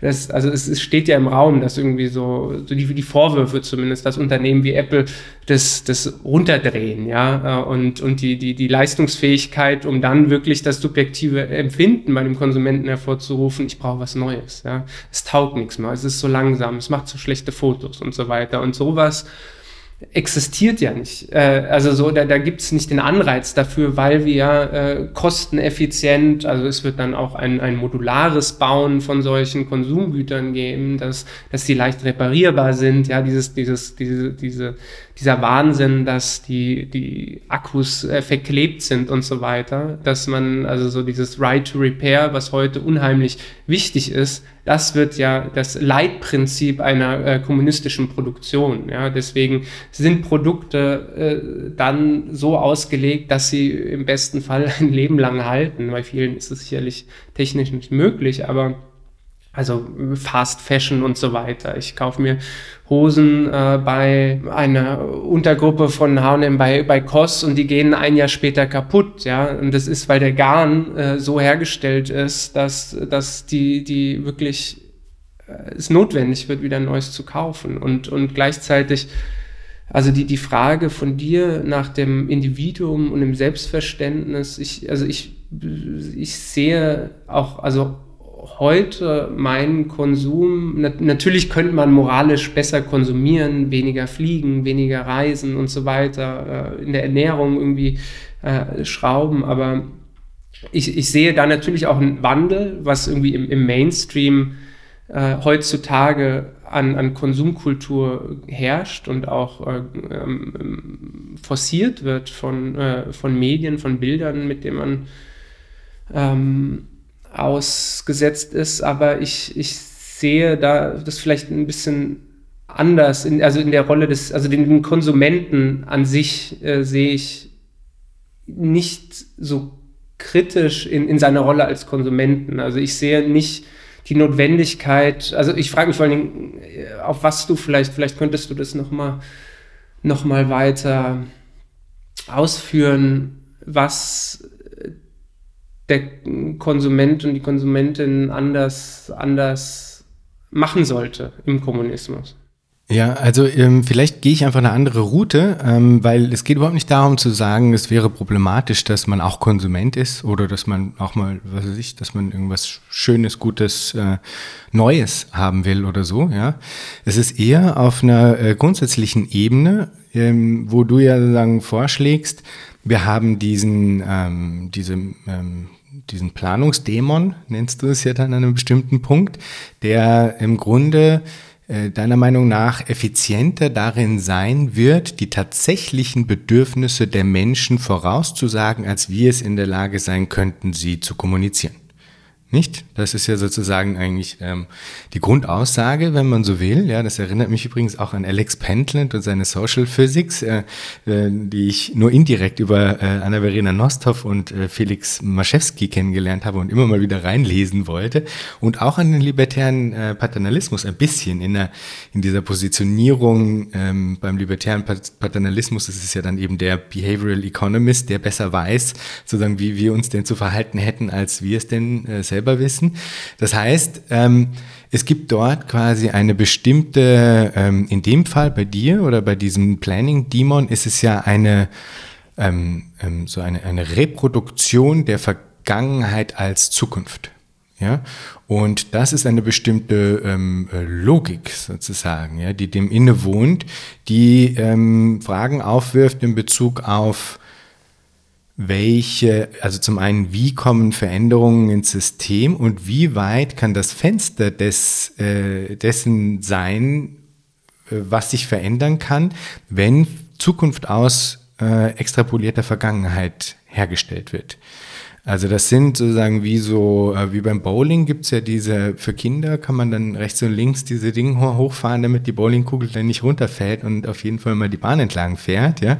Äh, das ist vielleicht ein Bild, ja. Also es gibt sozusagen einfach durch diese extrapolierte Vergangenheit eine ganz klare ähm, Einhegung der Zukunft, würde ich sagen.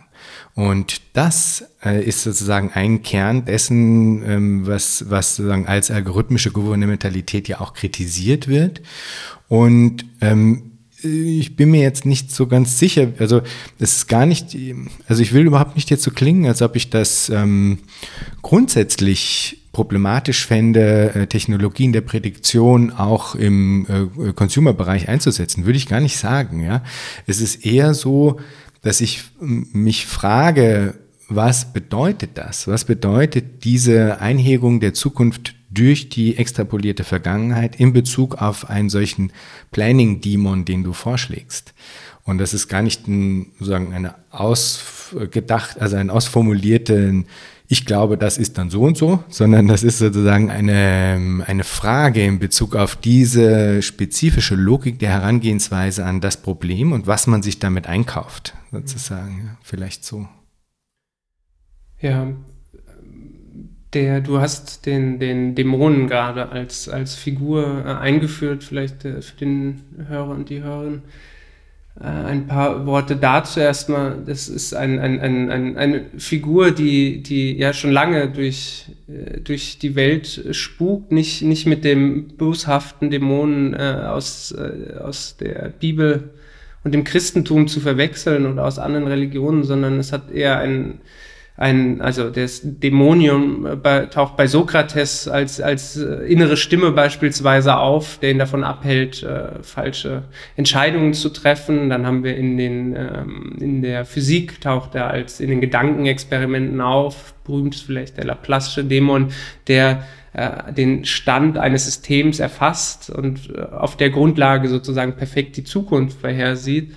Aber dieser, also dieser Dämon auch mit diesen Algorithmen niemals realisiert werden kann. Ja, vielleicht erstmal erstmal das. Also das ist die Zukunft wird immer ungewiss sein und, und unbestimmt und der Dämon aber äh, vor allen Dingen in, im Rahmen von Computern auftaucht, als äh, damals in der, in der Zeit des Mainframes. Das, das erste Mal äh, hat, hatte man das Problem, dass sozusagen verschiedene Terminals auf einen Mainframe zugegriffen hat und da musste es dann ein, ein, eine koordinative Instanz geben, das sozusagen im Hintergrund nicht auf den Terminals sichtbar abläuft, um diese ähm, Koordination äh, zu bewerkstelligen. Heutzutage äh, taucht es sozusagen äh, wahrscheinlich am prominentesten im, ähm, im, Internet, also das HTTP, das äh, Hypertext Transfer Protocol, als, als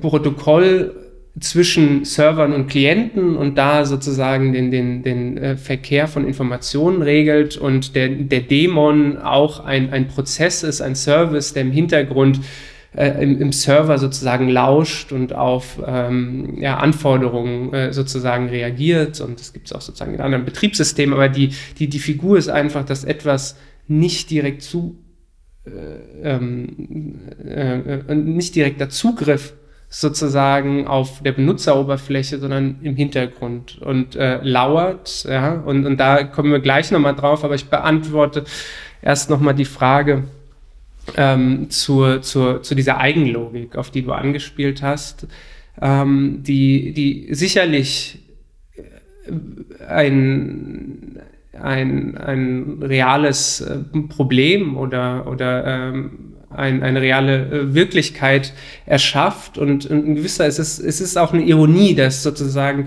die, die Position von solchen eher in zu den Algorithmen strebenden äh, ähm, Planern, kann man dann sagen, äh, etwas wiederholt, was sich bei Hayek auch zu finden ist, der den, den Markt ja selbst als etwas Übermenschliches, Übernatürliches, also die Transzendenz, ja, und auf einmal taucht der Algorithmus wieder auf und die Frage ist, agiert er auch so hinter dem Rücken der Produzentin und der Konsumentin oder ähm, ist es, ist es nicht, äh, schafft es nicht am Ende doch etwas, äh, was irgendwie die größere, äh, das größere Glück äh, erfüllt, weil die materialen Grundlagen doch besser abgebildet sind, als die Menschen wissen. Und ich hake da jetzt noch oder mache noch einen Gedanken hinterher.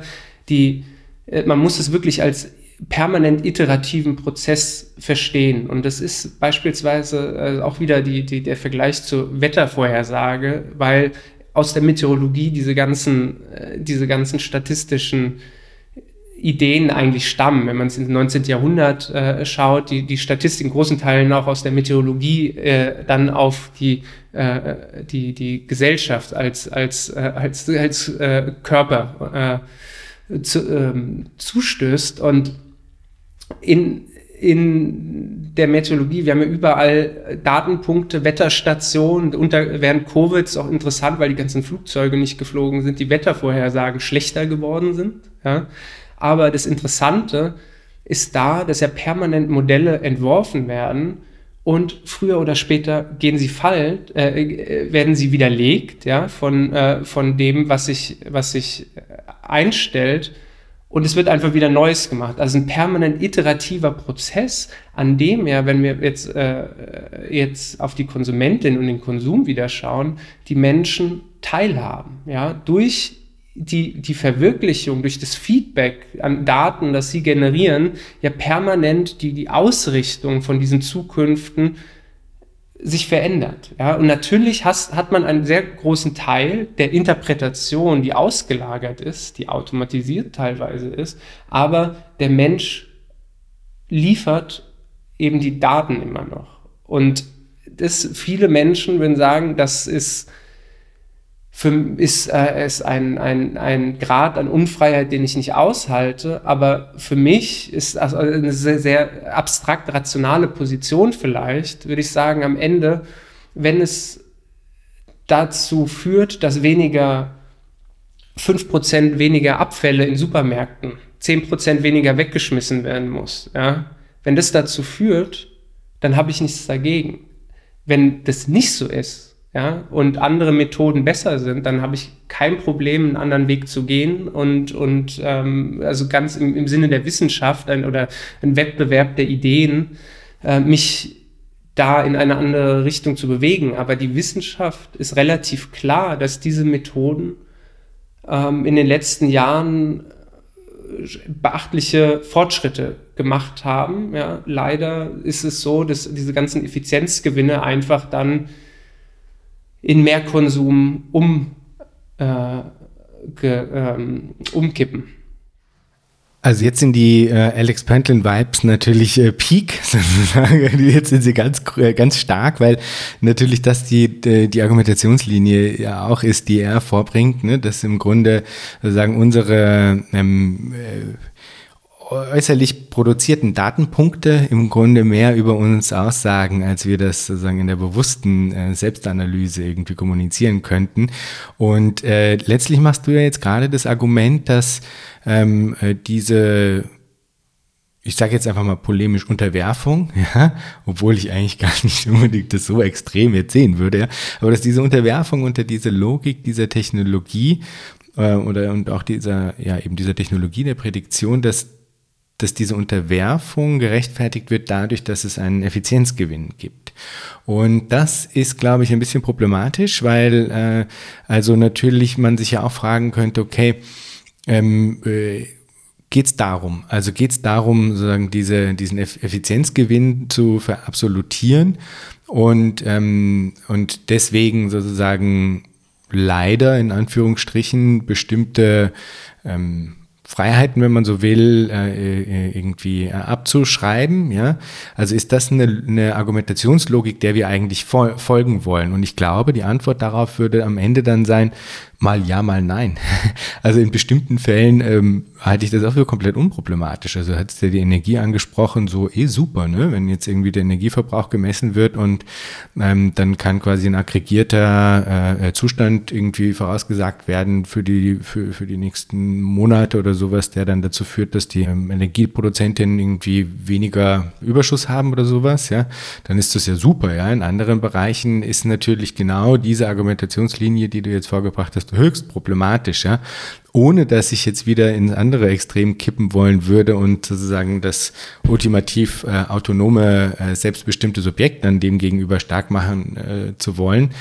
Aber ähm, ich glaube, umso mehr äh, schreit das Ganze eigentlich danach, äh, eine sehr, sehr genaue Fall, Fall zu Fall äh, Begutachtung irgendwie äh, walten zu lassen. Und ein Ding, was mich da interessieren würde, wäre, du sprichst jetzt viel über sagen Konsumgüter, ähm, wo das in vielen Teilen, würde ich mal sagen, einfach auch wirklich unproblematisch ist, eben ob ich jetzt, also jetzt da vorausgesagt wird, wie viel Milch ich produziere, ist mir eigentlich Schnuppe sozusagen.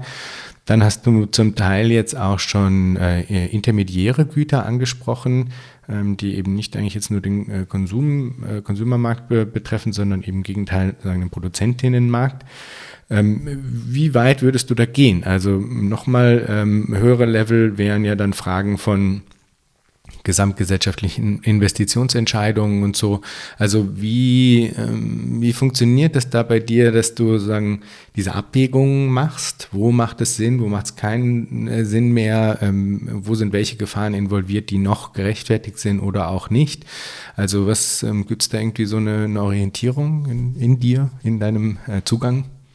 Als erstes habe ich, äh, fällt mir gerade ein, ein Zitat ein von Marx zu dem ersten Teil von von deiner Frage, über das ich letztens nochmal in, in Grundrisse gestolpert bin, der irgendwie dieses, dieses äh, Spannungsverhältnis zwischen, zwischen Autonomie des Individuums und, und ja, Notwendigkeit äh, globaler Koordination irgendwie so ein bisschen aufmacht. Das ist also das Gleiche, äh, hat, hat Marx in, in Grundrisse geschrieben, freie Individualität gegründet auf die universelle Entwicklung der Individuen und die Unterordnung ihrer gemeinschaftlichen gesellschaftlichen Produktivität als ihres gesellschaftlichen Vermögens ist die dritte Stufe. Und die dritte Stufe ist hier gemeint der Kommunismus nach dem Feudalismus und dem Kapitalismus sozusagen.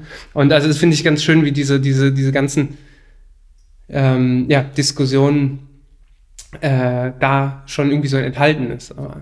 Ich mag nur kurz, äh, das ist jetzt aber da, da sozusagen, das läuft jetzt Gefahr, quasi den Planning-Demon mit sozusagen dem, was Max jetzt hier als eine sozusagen Unterordnung unter auch gesamtgesellschaftliche Interessen äh, bezeichnet, gleichzusetzen. Das eine ist ja nicht automatisch das andere. Das wäre nur sozusagen eine spontane Anmerkung, sage ich. Ja, und zu deiner Frage, wann oder wo diese, diese Algorithmen zum, zum äh, zur Anwendung kommen sollten. Natürlich, also ich bin, ich, ich bin nicht so naiv zu sagen, wir blind machen das und lassen dieses Modell laufen und äh, gucken dann auf das Ergebnis und danach wird irgendwie die gesamte Produktion ausgerichtet. Dennoch würde ich sagen, ist eine nach Gebrauchswerten ausgerichtete Gesellschaft, würde ich sagen, gibt es letztendlich ein, ein, eine gewisse notwendige ähm, Instanz aus der Richtung der Konsumenten heraus. Ja? Also dass die Determination von Konsumgütern ja, letztendlich auch rückwirkt auf eine bestimmte Bestimmung, wie viel von irgendwelchen Produkten in der Produktion gebraucht wird. Also wenn ich sage, wir wollen eine bestimmte Anzahl von Getreide, hat das auch eine Auswirkung darauf, wie viele Traktoren man vielleicht braucht. Ja? Und das, das Wichtige, das ist mir sehr oft auch in der, in der Debatte äh, oder in der Kritik an Positionen wie Paul Cockshott und Philipp Dabbrich, die, denke ich, sicherlich auch wieder äh, kritikwürdig sind, ja, auf der Seite, okay, ist das, äh, kann die, die Informationen wirklich überhaupt erfassen, ja, und äh, wollen wir das in der Weise automatisieren und nicht in Verhandlungsprozesse zwischen Produktionseinheiten und so weiter delegieren. Das ist sicherlich kritikwürdig, aber trotzdem wichtig für mich ist an dieser Stelle festzuhalten, dass man diese lineare Pro Programmierung und Op äh, Optimierungsprozesse bottom-up denken kann. Ja, also es ist eben nicht die äh, Gosplan, das wie früher in der Sowjetunion von oben bestimmte Produktionsmethoden vorgegeben werden, sondern die Produktionsmethoden selbst werden auf der Ebene der Produktionseinheiten, der Unternehmen, wie auch immer wir sie nennen wollen, gemacht. Ja? Und was diese Optimierungsalgorithmen letztendlich machen, ist eine quantitative Determination, was dann technische Koeffizienten oder Inputs, äh, das also äh, eine Bestimmung, äh, die da stattfindet. Ja, also wir, das ist auch also höchst problematisch die Frage, inwieweit also passt die passt die gesamte Wirtschaft in eine Matrix. Ja, also so das hat man ja in diesen Modellen, wo man, wo man dann aber Milliarden Variablen hat und ein, ein bestimmtes, das nennt sich dann eine Produktionsfunktion, wo man sagt, mit diesen Inputs bekomme ich diesen Output, ja. Und die Idee ist dann, dass jedes, jedes, jede, jede Produktionsgruppe irgendwie diese, diese Produktionsfunktion erstellt, ja, in diesem Verhältnis von diesen Inputs, die benötigt, um diesen Output zu produzieren und dann vielleicht auch eine maximale Kapazität angeben, was sie denn äh, leisten sind, an Output auch zu produzieren, ja, also und was dann diese Optimierungsalgorithmen machen, ist letztendlich eine quantitative Determination davon. Ja, also wie viel letztendlich die einzelnen Gruppen bekommen. Und das ist in, in, in der gesamten Planungsliteratur hat man ja immer so ein, ein bestimmtes initiales Planziel, ja, das dann durch Optimierungs- und da ist sozusagen, das wird durch, durch Vorhersagen definiert, ja, teilweise natürlich auch, wenn wir über eine Infrastrukturprojekte denken, da, da helfen uns Algorithmen jetzt nicht, weil da gibt es ja überhaupt keine Daten, Zeitreihen und wenn wir eine Schule bauen, also das, da, da, da helfen die uns nicht weiter, aber man hat bei dieser quanti, äh, quantitativen Determination schon so eine, eine Rückbindung am letztendlich, was beim Verbraucher ankommt, ja, und letztendlich steht, gibt es also eine Unterordnung vielleicht. Ähm, und da ist also sozusagen wieder die, die, die, der, der zweite Teil in diesem Marx-Zitat, ähm, der, der Produktion unter die Bedürfnisse, die letztendlich entstehen bei Konsumenten. Ja? Weil wenn keine Bedürfnisse bestehen, dann gibt es gesellschaftlich keinen Sinn, warum irgendwas weiter produziert werden sollte. Und deswegen denke ich, leitet sich äh, so, so ein bisschen die, der, der Bedarf an diesen intermediären Gütern letztendlich auch in, in, in zweiter Instanz sozusagen ab aus dem äh, Bedarf, der an Konsumgütern besteht. Also da gibt es ein Abhängigkeitsverhältnis. Da fällt mir jetzt eine ganz andere Frage ein, oder eigentlich nicht ganz anders, aber die, eigentlich auch unbedingt gestellt gehört und da jetzt eigentlich anschließt, da bin ich jetzt drauf gekommen, weil du eben Cockshire Cottrell nochmal erwähnt hattest. Ähm, wie ist denn das, wenn jetzt dann der Planning Demon sagen einen äh, Optimal Plan oder Near to Optimal oder as good as it gets oder wie auch immer man es nennen will, auf jeden Fall Better as Human Plan erstellt hat. Ähm, wie wird das dann geregelt, dass der auch so ausgeführt wird? Weil das ist nämlich zum Beispiel was, möchte ich nur anfügen, weil du sozusagen ja äh, sehr kritisch dich äh, in Bezug auf Paracon und, und auch von äh, Saras das Modell geäußert hast. Da ist es ja zumindest mal ein Vorteil, dass irgendwie die Arbeiterinnenräte jetzt zum Beispiel in diesem General Catalog auch sozusagen ähm, auf, auf dieser Seite dann eine gewisse ähm, ja, Autonomie herrscht, ne? weil die ja quasi ihr Angebot wiederum auch im General Catalog posten und das sozusagen sich ja dann an dieser Schnittstelle quasi finden kann und dadurch dann eben auch nicht diese Situation erzeugt wird, wo es quasi einen ich absichtlich polemisch Perfect Plan gibt, der dann aber irgendwie durch äh, äh, Zwangsmechanismen sozusagen ausagiert werden muss, weil das ja dann schon auch eine problematische Situation ist, die man damit dann erzeugt eigentlich, ne? Sicher, also die, die, die Durchführung ist es letztendlich eine politische Frage, äh, wie, wie man damit umgeht, äh, also so mit solchen Anweisungen und ich würde sagen, gerade der, der Vorteil, den, den solche algorithmischen Frameworks bieten, im Gegensatz zu eher partizipativen, also noch, noch stärker. Also es ist nochmal, vielleicht mache ich den Punkt nochmal stark. Es gibt auch zwischen diesen Optimierungsprozessen sollte es immer horizontale Verbindungen zwischen den Produktionseinheiten geben. Es wird sehen, okay, hier gibt es gerade ein Bottleneck für äh, diesen bestimmten Input. Vielleicht sollten wir uns mit äh, anderen ähm, Unternehmen in diesem Sektor koordinieren, dass wir vielleicht äh, auf was anderes, eine Alternative umsteigen und das einfach die direkte äh, Kommunikation auch verlangt und, und Verhandlung auch sicher. Ja, und die, die, aber der große Vorteil ist, dass äh, diese, also da sind es vor allem die Arbeit, vielleicht auch äh, möglicher Gast ähm, äh, von äh, Thomas Herdin, äh, ein, ein ähm, schwedischer Computerwissenschaftler, der mit äh, Dave Zachariah auch dabei ist, einfach neue Optimierungsalgorithmen für Planung zu, zu entwickeln, der einfach die unheimlich schnell laufen. Ja, also für, für äh, hat ein in, in einem er hat einen Blog und hat da auch das zur Verfügung gestellt, das mit also sozusagen einer einer einer Toy Economy mit 23 Milliarden Variablen dieser Algorithmus auf einem relativ klein, also im Vergleich zum Supercomputer in ein paar Stunden laufen könnte. Ja, das heißt, man kann diese Optimierungsalgorithmen, könnte man permanent laufen und in Iteration und ähm, auf eben die real existierenden Zustände in der Wirtschaft äh, angleichen. Und das ist dann zum Beispiel, du hast das Beispiel eben genannt, was macht ähm, sozusagen der, der Optimierungsalgorithmus, wenn irgendeine Produktionsgruppe streikt oder so, ja. Diese Information muss natürlich erfasst werden, dass da irgendwas, irgendwelche Outputs nicht geliefert werden, dass es da zum Engpass kommt.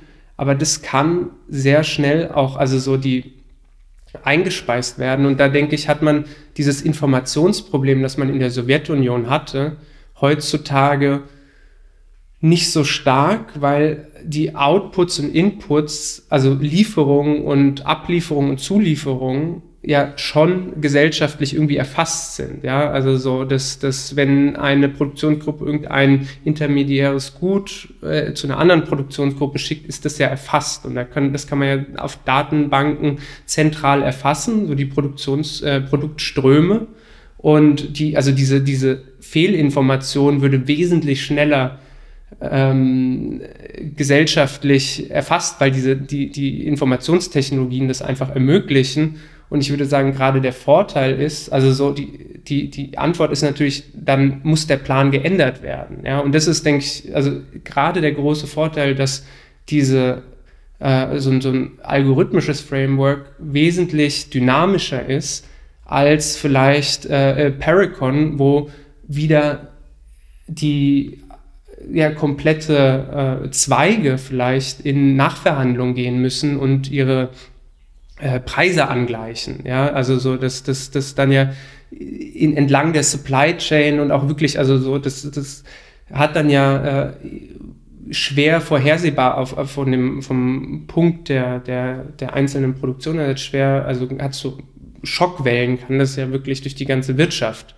ähm, treiben. Beispielsweise, also während der Corona-Pandemie hatten wir äh, Engpässe in, in äh, Schiffcontainern, die irgendwo im Mittleren Westen in der USA gestrandet sind, ja, und das zu riesigen äh, logistischen Problemen geführt hat, äh, das wieder zu entwirren. Also da sind wir heute noch dran, dass das irgendwie diesen Zustand vor Corona herzustellen, weil es einfach unheimlich schwierig ist, ähm, ja, da so das, den Anreiz zu schaffen.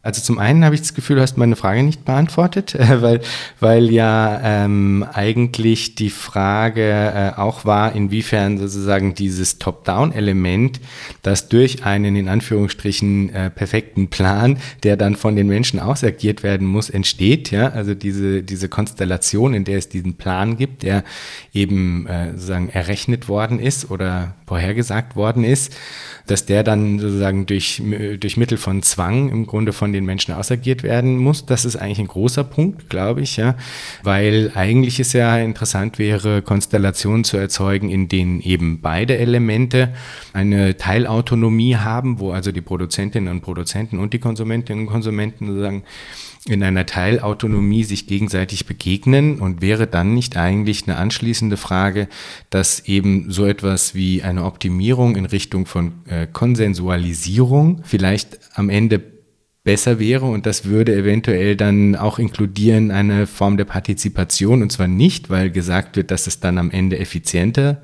wäre im klassischen Sinne, sondern weil die Tatsache, dass man dieses Element der Partizipation eingeführt hat, eine höhere Konsensualisierung der Systematik erzeugt und wer weiß, vielleicht durch diese höhere Konsensualisierung am Ende dann doch auch wieder ein Resultat entsteht, das äh, vielleicht besser ist als das, das beginnt mit der Effizienz.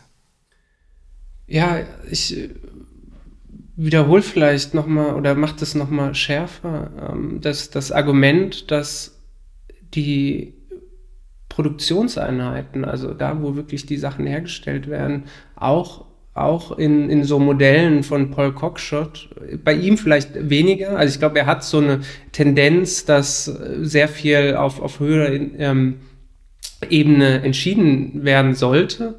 Gleichzeitig ist es also von, von einer logischen Perspektive, wie man diese Algorithmen nutzen könnte, ja, kann man das auch wirklich von der absoluten Autonomie eines, äh, der, des, der Produktionseinheit aus denken, die selbstverwaltet ist, die vor allen Dingen die ein gewisses Grad an, an Zwang vielleicht haben sollte, was produziert werden. Also es sollte jetzt nicht sein, dass, dass äh, irgendwie ein, äh, ein Schraubenhersteller ein, ein, ein kollektiv geführte Schraubenfabrik sagt, wir wollen jetzt äh, Prozessoren machen oder so, ja, und, äh, und da irgendwie so ein bisschen Mitbestimmungsrecht der Gesellschaft auch sein sollte, dass so ein Schwenk ähm, vielleicht mehr Koordination mit anderen braucht, ja, und dann auch vielleicht das, das Zentrum, äh, die, die Peripherie überstimmen sollte.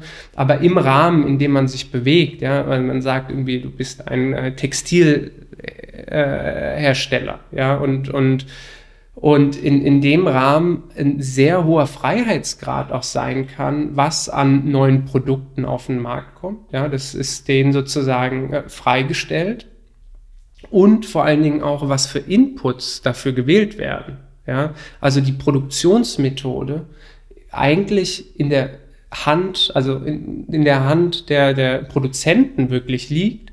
Aber die Frage, wie viel von diesen Inputs die Produzentinnen dann am Ende bekommen, das ist sozusagen, äh, das wird in diesem Prozess der Optimierung äh, herausgestellt. Und dann haben natürlich auch wieder die Produzentin einen gewissen Grad von Freiheit, auf dieses Ergebnis zu re äh, reagieren, indem sie äh, vielleicht Änderungen vornehmen. Die sehen, ah, hier haben wir einen Überschuss von, von äh, äh, vielleicht einem anderen Garn oder so oder einem anderen Plastik für unsere Schuhe und ähm, können da eben selbstbestimmt ähm, Veränderungen ähm, durchführen. Deswegen, äh, ich finde, das ist, auch wenn ich denke, das ist sehr leicht, wenn man äh, irgendwie Paul Cockshott liest, das irgendwie so als, als sehr zentral, äh, zentralistisches Modell zu sehen, aber man kann eben diese, diese Optimierungsprozesse auch radikal bottom-up und vor allen Dingen iterativ, ja, dass dann permanent äh, in, in verschiedenen ähm, auf diese Ergebnisse reagiert wird. Und das braucht dann eben auch diese horizontalen Verbindungen zu anderen Produzenten und eben vielleicht Zulieferern oder, oder Kunden, dass das auch abgestimmt wird. Ja, dass, dass, also diese Prozesse sollten und müssen auch weiter auslaufen, weil da hat der, also so die, das, es, es wird sicherlich auch, also sozusagen qualitative Verhandlungen, das ist dann, ähm, wenn beispielsweise äh, noch Autobauer geben sollte, ja, irgendwie auch mit den Zulieferern von den Reifen irgendwie das ein bisschen abgestimmt werden sollte und, und diese Prozesse können dann aber eben integriert werden und das ist natürlich ein, äh, fragwürdig und ein Riesenaufwand, inwieweit auch diese, diese Klassifizierungsarbeit ja, von, von Produkten und so weiter, die Kennzeichnung, wie wird das dann wirklich gemacht? Und also eine, eine Produktionsfunktion ist ja auch unheimlich fragwürdig. Ist ja nicht nur, die sagt, ich brauche so und so viel äh, äh irgendwie einen, einen Reifen, eine Stoßstange und so weiter, sondern es hängen ja auch die kompletten Sachen, die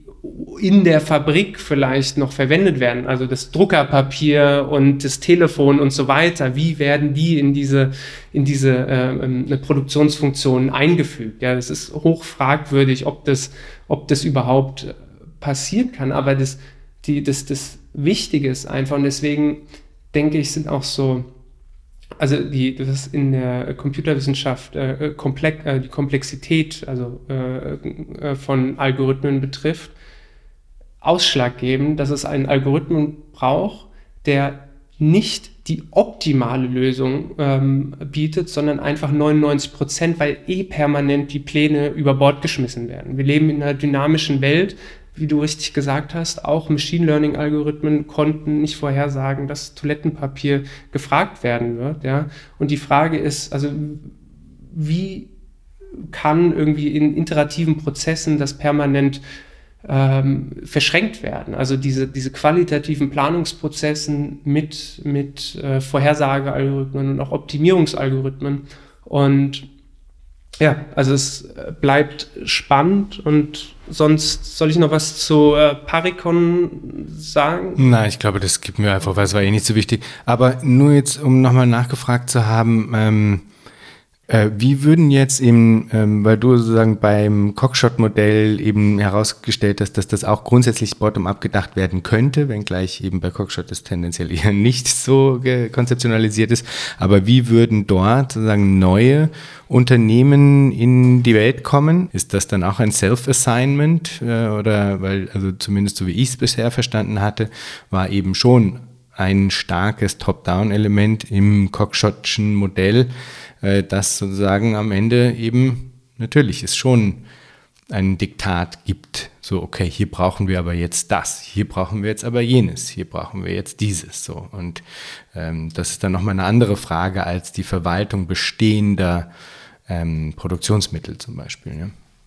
Sehr wichtige Frage. Also, und das würde ich sagen, also dieser dynamische Aspekt der Wirtschaft ist, würde ich sagen, da ist, ist ein wenig äh, untertheoretisiert bei, bei dem Modell von äh, Paul Cockshott und aber gleichzeitig ähm, da fällt, also ich weiß, dass äh, Aaron Banana äh, da an irgendwie so Investmentprotokollen arbeitet und versucht, das, das auszuformulieren. Ein anderer, äh, das ist in Historical Materialism, glaube ich, Ende des Jahres erschienen von Maxi Nito, äh, ein spanischer äh, äh Theoretiker, der eben äh, die Frage eines sozialistischen Unternehmertums, ja, also Entrepreneurism, ähm, in den Raum gestellt hat und, und da letztendlich die Frage von, ja, äh, was er dann äh, Investmenträte nennt. Und, und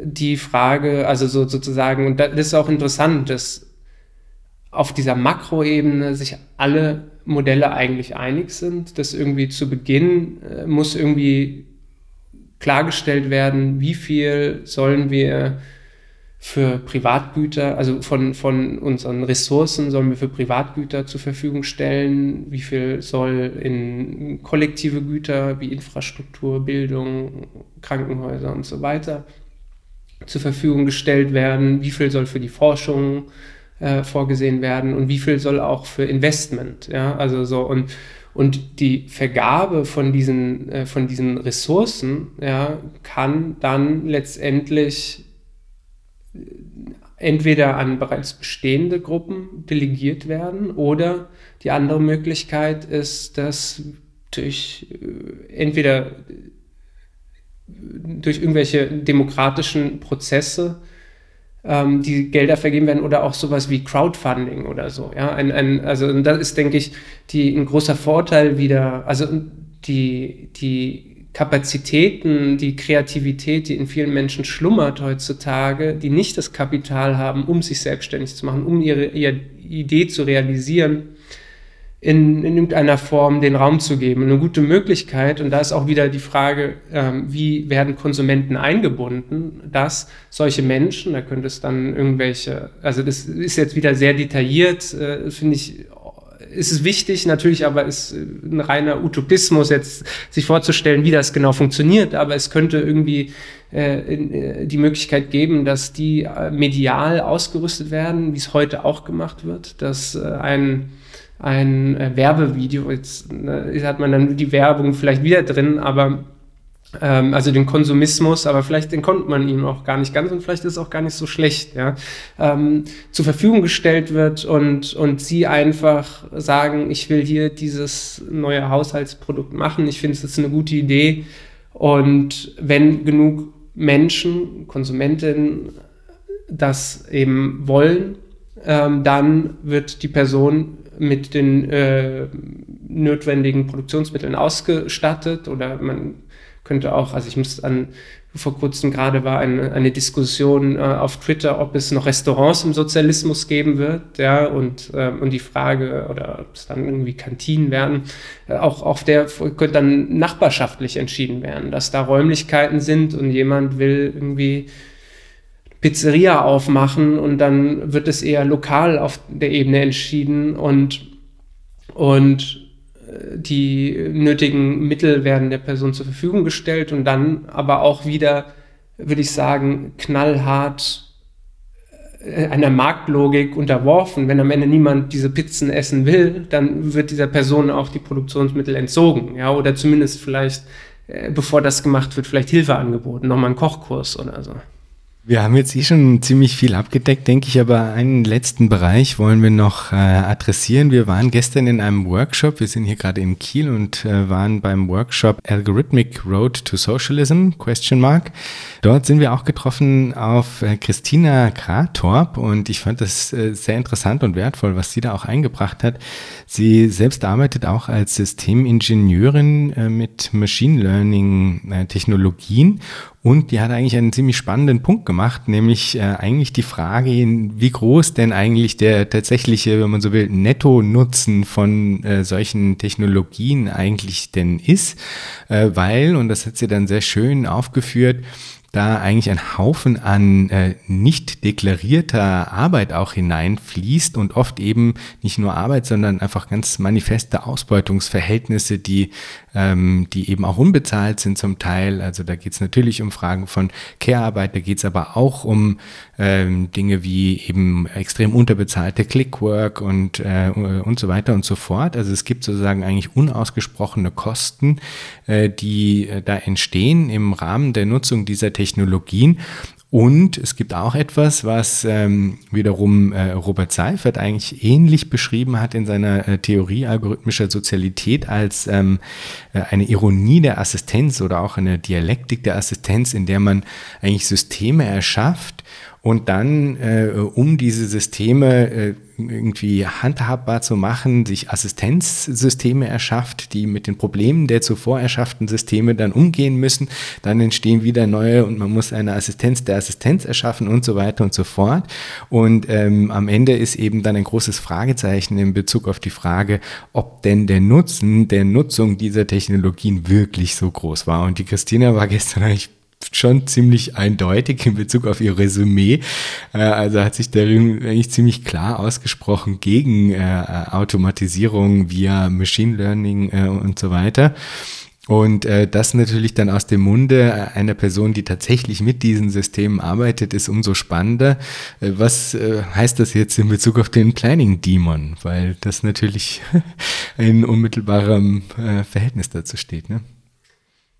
Ja, also hat mir auch sehr gut gefallen. Ähm, es ist hilfreich auch da vielleicht zwischen verschiedenen Problemen vielleicht, also verschiedenen Vorhersageproblemen zu unterscheiden. Der eine Fall, den, den Sie vor allen Dingen, also mit dem Sie befasst ist, sind äh, Klassifikationsprobleme. Ja, also das, das, das klassische Clickworker, der die Datensätze überhaupt, also die, die Labels bereitstellt, ja, äh, um diese Machine Learning Algorithmen zu trainieren, die müssen ja ähm, gelabelt sein. Äh, also so der Datensatz, das ist eine Katze und äh, was der Algorithmus letztendlich äh, macht, dass ihm sozusagen in, dem Tra Tra Trainingsprozess diese, diese Trainingsdatensätze zur Verfügung gesetzt werden. Hier, das ist eine Katze und auf der Grundlage der, der Daten wird ein, ein bestimmtes Muster der, der Katze extrahiert und auf dieses Muster wird dann bildlich gesprochen auf die neuen Bilder draufgelegt und dann gibt es eine, eine Wahrscheinlichkeit, die letztendlich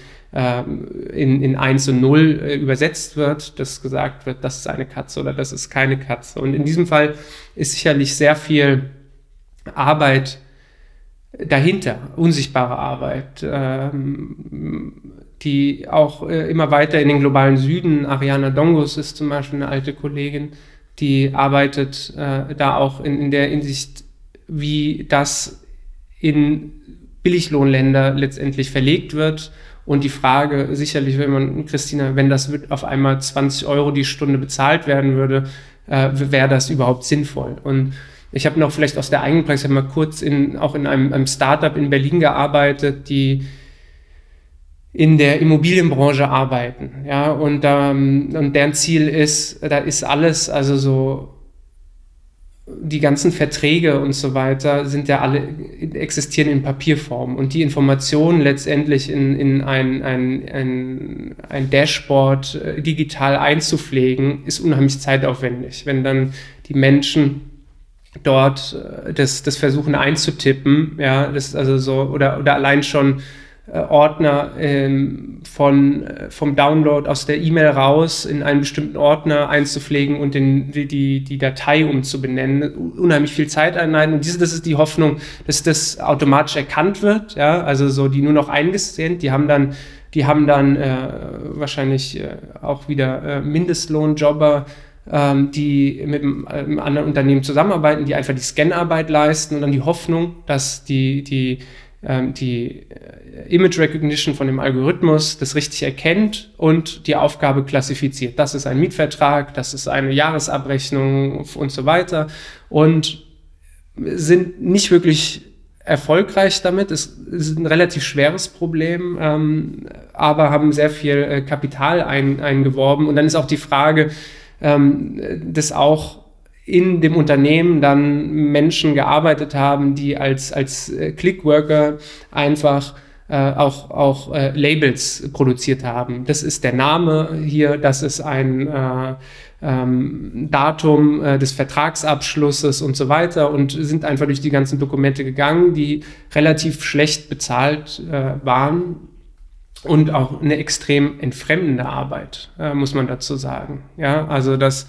dass ich habe das selbst gemacht äh, dann und teilweise und wenn man das fünf Stunden macht, ja, die, das ist, also die, die Vorstellung ist, ist, das kann man irgendwie mal ein paar Wochen machen, ja, das ist wie irgendwie äh, mal am, am Fließband arbeiten, aber wenn man das wirklich ein Leben lang macht, dann äh, stumpft man ab und, und letztendlich ist es aber die Grundlage, ohne geht's nicht, ja, ohne, ohne diese Arbeit gehen, äh, funktionieren diese Algorithmen nicht. Ja? Und, und das ist natürlich besonders, wenn es dann, ähm, ich glaube, Christ, äh, Christine hat äh, von einem Shift äh, gesprochen, dass die Arbeit einfach äh, umverlegt wird. Ja? Also die, es wird nicht automatisiert, es wird nicht Arbeit ähm, äh, verringert, sondern es wird einfach Arbeit an, äh, in den globalen Süden geschickt, wo es, also sie hat vor allen Dingen auch dann ähm, ähm, bei diesen, also jetzt nicht wirklich mit Machine Learning zusammen, äh, doch äh, gibt sich ja auch als, als, als Trainingsdaten, ähm, um irgendwie Gewalt,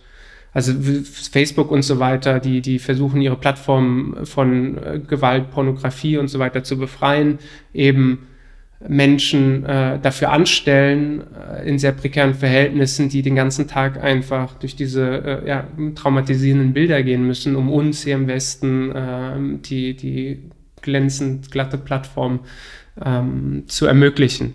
Aber wie gesagt, das sind vor allen Dingen, also das sind Klassifizierungsalgorithmen, die, die einfach in so einer 1-0-Logik sagen, ja, nein. Und, und da denke ich auch, ah, da bin ich auch wesentlich kritischer in, in dem Hinblick, ähm, inwieweit diese Algorithmen, beispielsweise es gibt Experimente oder, oder Leute, die, die das in, in den Raum stellen, ob Gerichtsurteile damit äh, gemacht werden sollen, ja, um irgendwie die subjektive Laune von, von Richterinnen einfach äh, entgegenzuwirken, wo es auch Studien gibt, ja, die irgendwie, dass es eine Stunde vor dem Mittagessen wesentlich wahrscheinlicher ist, dass man verknackt wird und noch ein extra, äh, also auf die Länge sich, ich glaube in Amerika war es die, wie ist das nochmal, die, die Schöffen entscheiden, schuldig oder nicht und ich glaube die Richterin äh, setzt die, das Strafmaß fest, glaube ich. Ich weiß nicht genau, wie das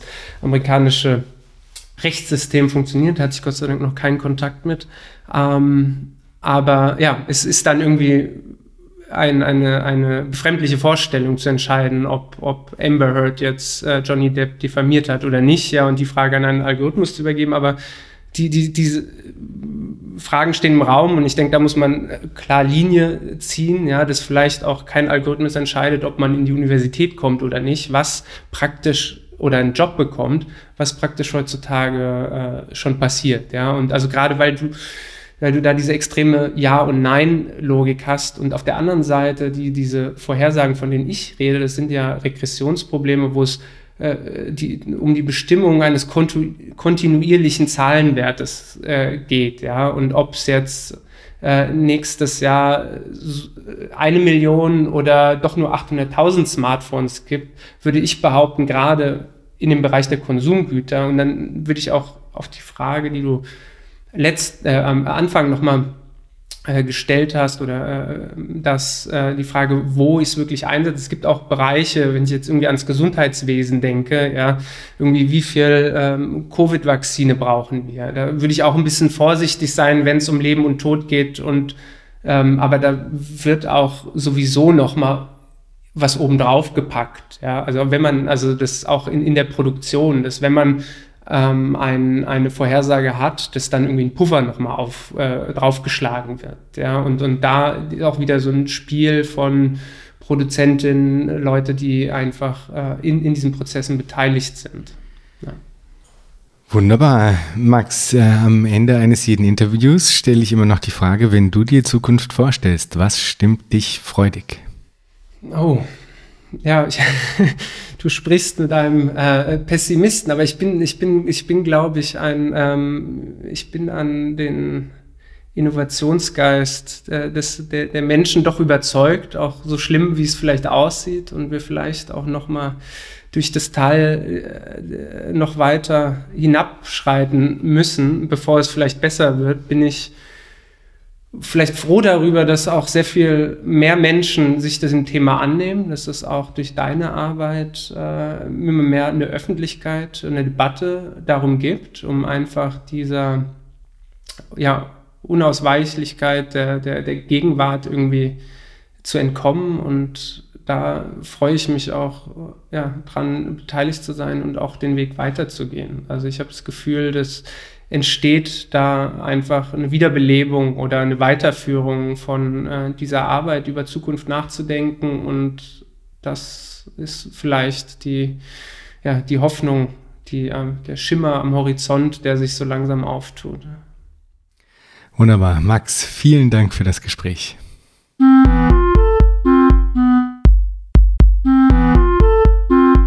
Das war Future Histories für heute. Vielen Dank fürs Zuhören. Shownotizen und vieles mehr findet ihr auf www.futurehistories.today. Diskutiert mit auf Twitter unter dem Hashtag Future Histories oder im eigenen Subreddit. Ihr könnt Future Histories nicht nur auf allen großen Podcast-Plattformen hören und abonnieren, sondern auch auf YouTube, wo ihr neben den Episoden dann auch Kurzvideos zu Kernbegriffen einzelner Episoden findet. Schreibt mir gerne unter jan at futurehistories.today. Ich freue mich immer sehr über interessante Rückmeldungen und Hinweise. Wenn ihr Future Histories unterstützen wollt, dann könnt ihr das auf patreon.com-futurehistories oder auch via Spende auf unserer Homepage. Future Histories ist eine Produktion von Metalepsis, zu finden auf metalepsis.net. Bis zum nächsten Mal. Ich freue mich.